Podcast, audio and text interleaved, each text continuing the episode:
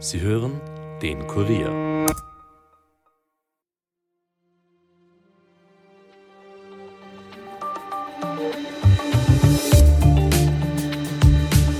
Noch immer hält uns die Signer Insolvenz in Atem. Es ist die größte Pleite, die es je in Österreich gegeben hat. Und auch wenn jetzt klar ist, wie viele Schulden angehäuft worden sind, nämlich rund 5 Milliarden Euro, die weiteren Folgen sind noch gar nicht absehbar. Denn die Gläubiger sollen auf 70 Prozent ihrer Forderungen verzichten. Unter den Gläubigern sollen sich neben Banken, Finanzierern und Fonds auch Prominente wie Sebastian Kurz und Alfred Gusenbauer befinden. Ja, sogar die ORF-Tochter Gies soll noch Geld von der Signer fordern. Wie also geht es weiter? Wer bekommt noch Geld und wer nicht? Und was macht eigentlich Rene Benko gerade? Das erklärt uns heute Kurier Wirtschaftschef Robert Kledorfer.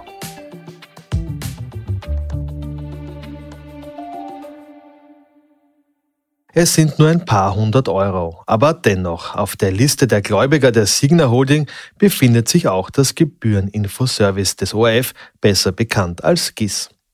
Und es dürften in den nächsten Tagen noch mehr publik werden, die Geld von der Signa fordern. Ausgegeben hat man bei der Signa jedenfalls viel Geld, auch für Beratungsleistungen und Provisionen. Wie der Kurier gestern als erster berichtet hat, ist auch Sebastian Kurz auf der Gläubigerliste. Konkret hat die SK Management 2023 nach einer erfolgreichen Investorensuche für Signa eine Rechnung in der Höhe von 2,4 Millionen Euro ausgestellt. Davon sind aber nur 750.000 Euro beglichen worden. Ausständig sind noch 1,65 Millionen Euro. Bekommen hat Kurz die Summe, weil er ein 100 Millionen Euro Investment für Rene Benko aufgestellt hat. Das Honorar von 2,4 Prozent ist dabei durchaus üblich. Allerdings ist die Optik eine schiefe, war doch Kurz bis 2021 noch Bundeskanzler und Rene Benko lange Zeit ein enger Vertrauter von Kurz. Das hat ja dann auch zur Übernahme von Kicker Leiner in einer Nacht- und Nebelaktion geführt. Wenig später hat man Kicker Leiner dann dennoch in den Konkurs geschickt. Nur das Leinerhaus auf der Maria-Hilfer Straße ist bei der Signa verblieben. Doch auch dort ist heute eine große Baustelle. Der Run auf die Immobilien aus Benkos Reich hat jedenfalls bereits begonnen. Der Innsbrucker SPÖ-Chef Benjamin Blach will etwa die Immo-Übernahme von Büro- und Wohnhäusern in der Innsbrucker Innenstadt durch die Stadt prüfen lassen. Weniger Interesse hat er am Kaufhaus Tirol. Die Geschäfte dürften es generell schwer haben. Auch die zur Signa Holding gehörende deutsche Warenhauskette Galeria Karstadt Kaufhof hat aus Sicht von Handelsexperten nur geringe Überlebenschancen. In der heutigen Markt- und Zinslage gäbe es kaum Chancen, einen Käufer zu finden. Schlechte Aussichten also für die Angestellten dort, aber auch für die zahlreichen Gläubiger der Signa. Wie also geht das Insolvenzverfahren jetzt weiter? Was passiert mit den Immobilien und könnte es weitere Insolvenzen geben? Dazu begrüße ich jetzt wieder Robert Gledorfer, Chef unserer Wirtschaftsabteilung. Hallo Robert. Servus Elias. Robert, wir haben jetzt äh, die Insolvenz, über die wir vor ein paar Tagen noch in der Möglichkeitsform gesprochen haben, haben wir jetzt da. Aber wie läuft so ein Insolvenzverfahren ab? Wie geht es jetzt weiter? Was sind die nächsten Schritte? Ja, es wurde ein Insolvenzverwalter bestellt. Das ist der Herr Christoph Stapf. Der ist bekannt in der Branche, wickelt vor allem größere Insolvenzen ab. Das ist definitiv eine sehr große, eine, die auch durchaus sehr viele Aspekte und komplexe Bereiche hat und, und es wird nicht so einfach, dass er sich da durchkämpft. Und das ist jetzt mal seine erste Aufgabe und dafür hat er jetzt vier Monate Zeit. Und jetzt muss er sich mal einen Überblick verschaffen. Mhm. Also das allein wird äh, schon einige Zeit in Anspruch nehmen. Die Signa hat ein Insolvenzverfahren mit sogenannter Eigenverwaltung angemeldet. Ähm, was bedeutet denn das? Ja, also dass jetzt mal die Geschäfte fortgeführt werden mhm. und dass jetzt angestrebt wird eine Gläubigerquote von mindestens 30 Prozent. Das heißt, die Gläubiger fallen somit um bis zu 70 Prozent ihrer Gelder, die sie da hineingesteckt haben, um. Aber welche Macht hat dann dieser Sanierungsverwalter bei einem Verfahren mit äh, sogenannter Eigenverwaltung? Er hat, er hat sehr viel Macht und das ist ja auch zu Recht so, weil man muss ja schauen, dass man das Unternehmen wieder so weit flott bekommt, dass es wieder bestehen kann, nachhaltig bestehen kann. Und er hat eben äh, so eine Art Aufsichtsrat-Superfunktion. Sprich, alle großen Entscheidungen gehen über seinen Tisch. Und was ganz wichtig ist, es dürfen keine neuen Schulden gemacht werden. Mhm.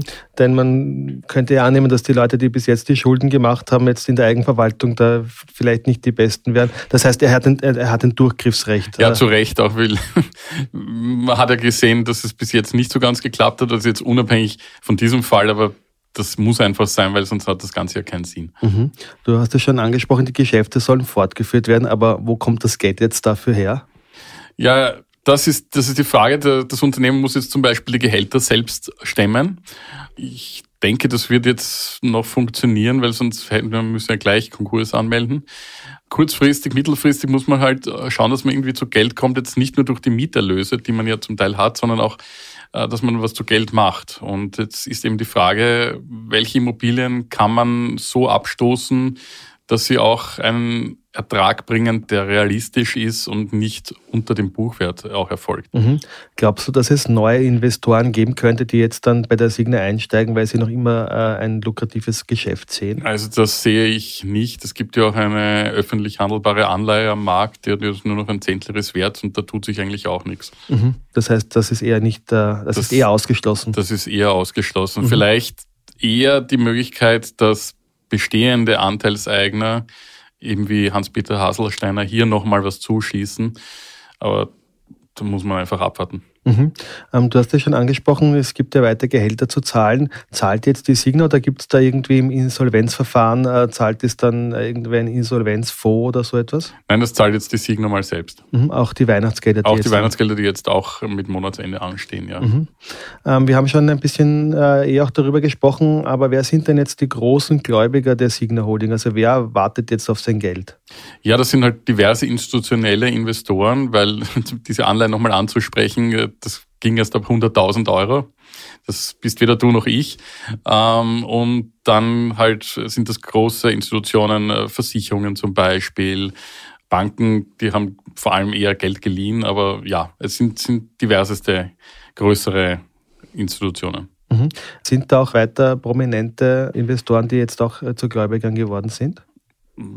Das muss man sich dann im Detail ansehen. Es sind halt man, man hat ja dann nicht so einen wirklichen direkten Einblick mhm. und, und man, wer gibt jetzt auch schon gerne zu, dass er jetzt da großartig Geld verloren hat, öffentlich zu oder wahrscheinlich sehr viel Geld verlieren wird. Ja. Mhm.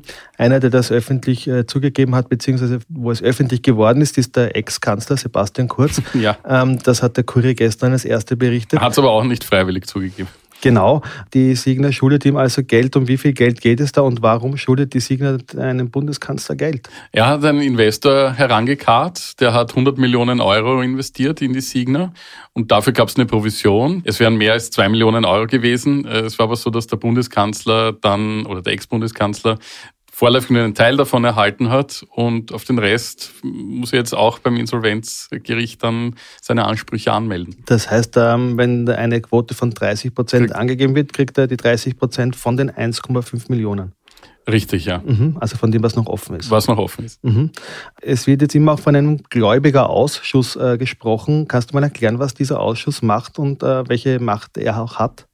Ja, der hat, der hat natürlich äh, schon gewissen Einfluss drauf, weil, weil er dann, da wird, wird man, auf den kommt es dann letztendlich an, ob die Sanierung erfolgreich ist und ob sie durchgezogen wird. Weil wenn die sagen, naja, äh, ich sehe hier, ich bin zufrieden mit der Quote, dann passt's. Und wenn die sagen, wir sind nicht zufrieden mit der Quote, dann können sie dann noch verhandeln oder sagen, nein, das gefällt uns nicht und die Mehrheit bestimmt. Mhm. Und dann ist es dann aus. Also dann, dann gibt es keine Fortsetzung mehr. Äh, könnte man sozusagen auch eine höhere Quote fordern als gläubiger Ausschuss, dass man sagt, 30 Prozent sind mir einfach zu wenig? Natürlich kann man das, ja. Also man kann auch sagen 40 Prozent. Äh, es kommt jetzt eben darauf an, wie die Objekte abgewickelt werden, wie die Immobilien am Markt ankommen, realisieren. Man darf nicht vergessen, der Markt ist derzeit nicht wirklich gut. Es gibt relativ wenig Käufer gerade für solche großen Objekte, Gewerbeprojekte, man merkt, dass der Handel nicht besonders funktioniert, wird nicht so einfach.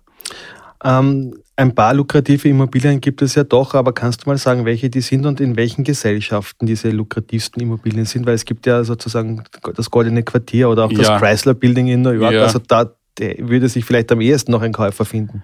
Es ist ja jetzt mal die Holding in Insolvenz geschickt worden und dann gibt es ja noch die Signa Prime und die Signa Development und hier sind diese großen Immobilien drinnen.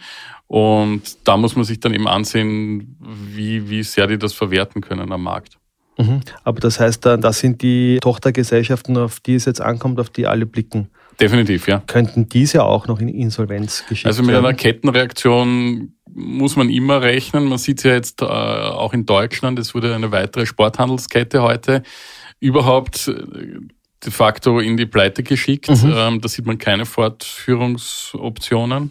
Ist eben der Handel. Ja, gerade der Sporthandel ist nicht so wirklich gut unterwegs. Es gibt ja auch diverse Ketten in Österreich, die sich zurückgezogen mhm. haben. Ja. Und wie man sieht, ist da auch eine Möglichkeit, dass da weitere Probleme drauf zukommen können, ja. Mhm.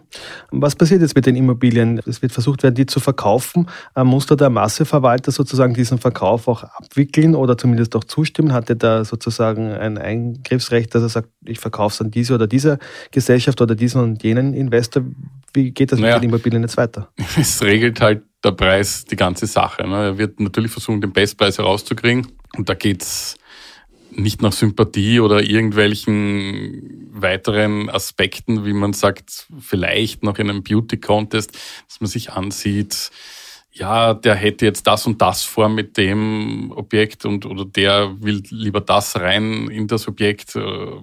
Da geht es wirklich jetzt nur ums Geld. Und das würde wäre auch fahrlässig dann, wenn der, der Masseverwalter sagen würde, na, mir hat aber das besser gefallen und habe deswegen 10 Millionen weniger bekommen. Das, mhm. So geht's nicht. Also der muss auch danach trachten, dass möglichst... Das Bestmögliche, ja, das mhm. ist sein Auftrag. Mhm.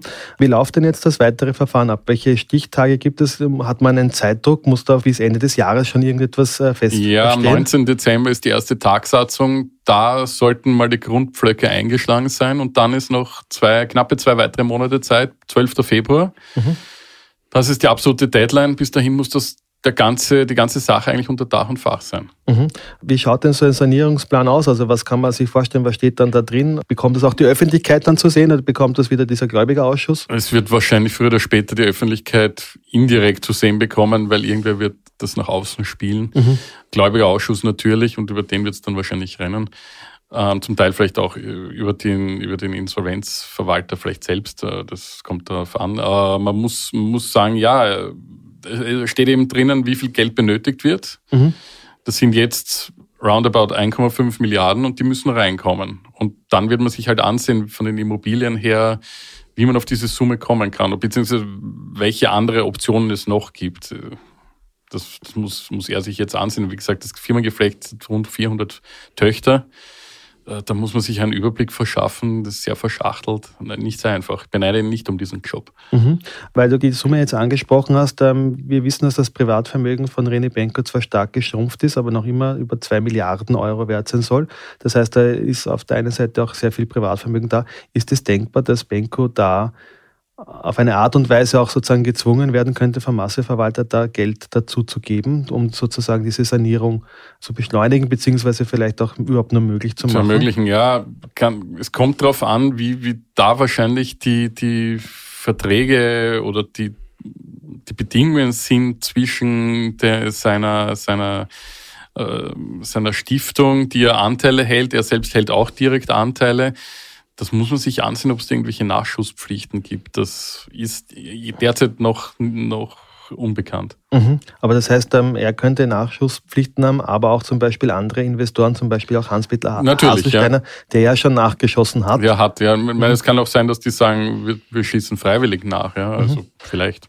Und wann wird jetzt über den Sanierungsplan abgestimmt? Das ist der 12. Februar, da mhm. wird alles spätestens abgestimmt. Da ist dann Deadline, ja, absolute. Wie läuft diese Abstimmung ab? Da kommen alle Gläubigervertreter dorthin. Ähm, das sind ja wahrscheinlich eine ganze Reihe. Das heißt, das Vielleicht geht es auch heutzutage virtuell, dann wird halt äh, die Mehrheit entscheiden. Hm, das heißt, man braucht 50, über 50 genau. Prozent genau. und die entscheiden dann, wird angenommen oder, oder, wird nicht angenommen. So ist es, ja. Gut, wird angenommen, dann wären das diese 30 Prozent, die, die dann noch übrig bleiben. Oder es wird ein, ein adaptierter Plan angenommen. Das kann ja auch sein, dass bis dahin genau. dann irgendwas anders äh, gemacht wird und ja. der wird angenommen, ja. Was passiert, wenn dieser Plan nicht angenommen wird?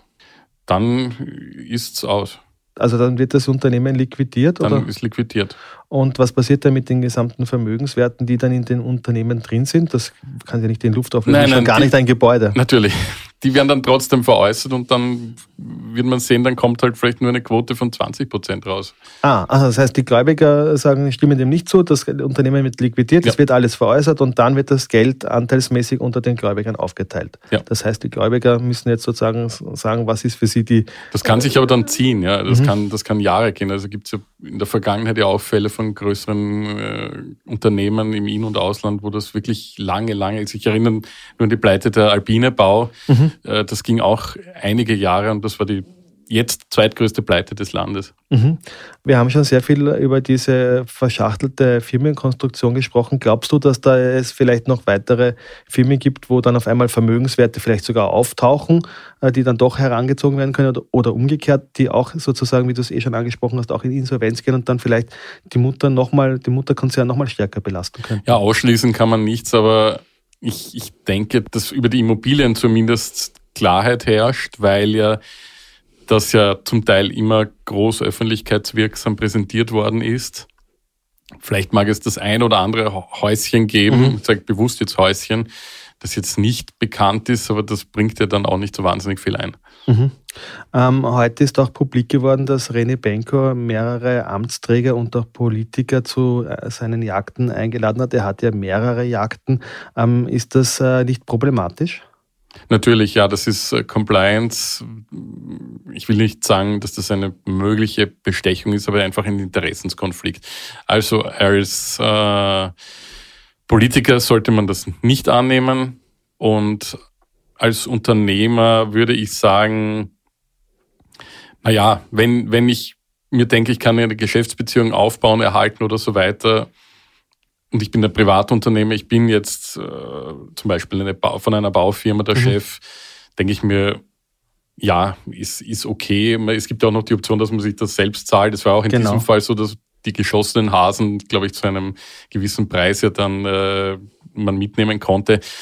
Es ist halt immer ein bisschen eine Gratwanderung, ein bisschen eine schlechte Optik, aber das muss dann der Unternehmer in jedem Fall für sich selbst entscheiden.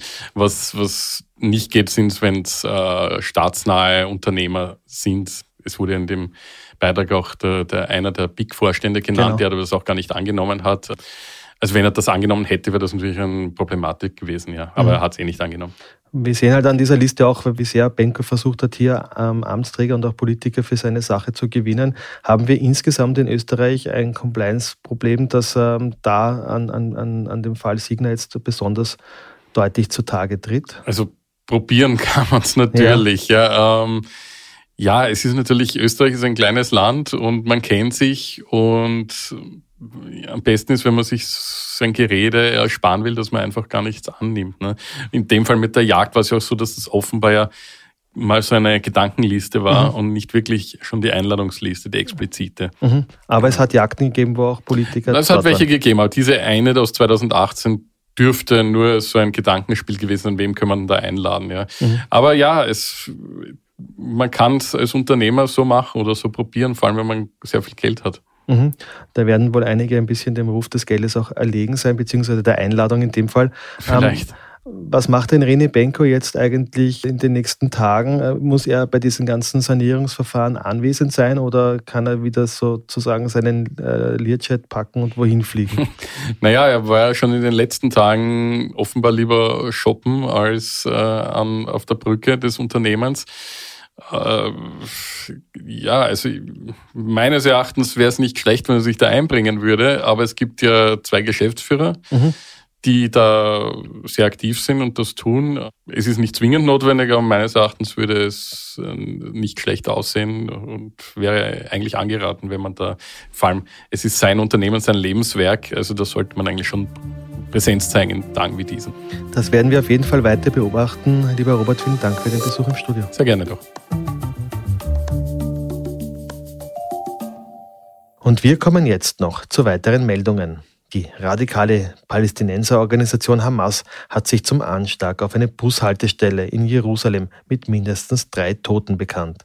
Das Attentat sei die natürliche Antwort auf die beispiellosen Verbrechen der Besatzer im Gazastreifen, heißt es in einer Stellungnahme am Donnerstag. Kurz davor ist die Feuerpause im Gazakrieg zwischen Israel und der Hamas verlängert worden. Ob das jetzt so bleibt, ist abzuwarten. Und in Österreich ist die Teuerung weiter doppelt so hoch wie in der Eurozone. Während die Inflation im Euroraum weiter sinkt und nach einer Eurostat-Schätzung im November nur noch 2,4 Prozent betragen hat, ist die Teuerungsrate in Österreich laut Schnellschätzung der Statistik Austria mit 5,4 Prozent nach wie vor so hoch wie im Oktober.